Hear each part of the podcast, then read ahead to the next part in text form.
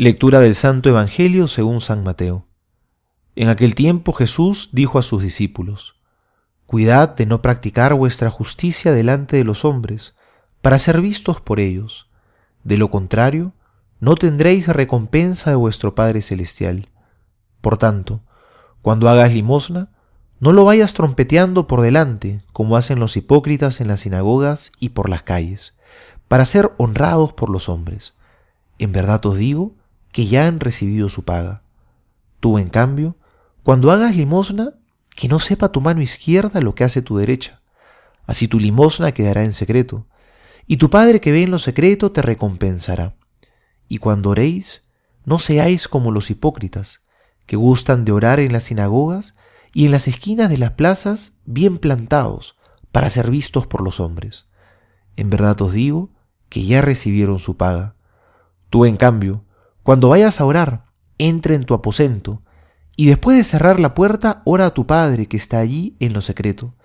Y tu Padre que ve en lo secreto, te recompensará. Cuando ayunéis, no pongáis cara triste como los hipócritas, que desfiguran su rostro para que los hombres vean que ayunan. En verdad os digo que ya recibieron su paga.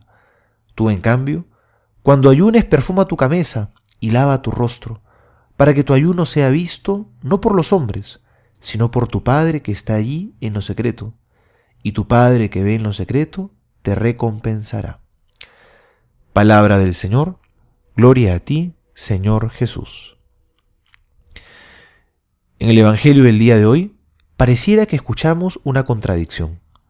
Por un lado, Jesús nos dice que los cristianos estamos llamados a ser luz del mundo, que una ciudad en la cima de un monte no se puede esconder y que tenemos que predicar en los tejados lo que escuchamos al oído.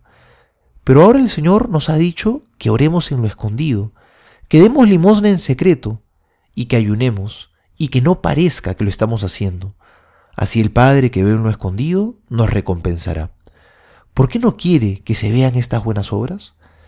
Obviamente Jesús no se refiere a ocultar o a tapar las buenas obras. Se refiere más bien a la intención con que éstas se realizan. Nuestra motivación es el deseo de ser alabados y suscitar admiración entre los demás.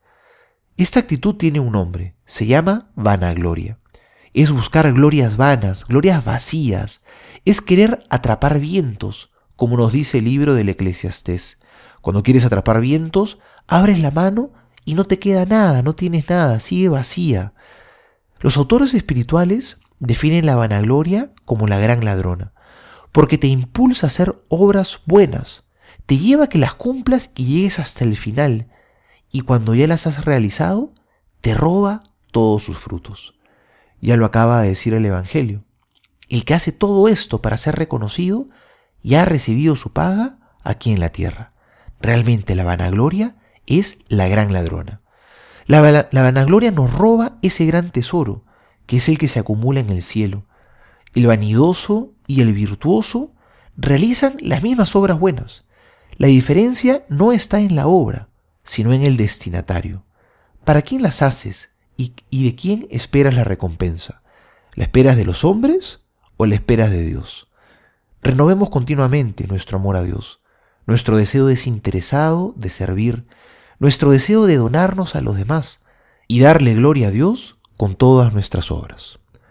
Soy el Padre Juan José Paniagua y les doy a todos mi bendición en el nombre del Padre y del Hijo y del Espíritu Santo. Amén.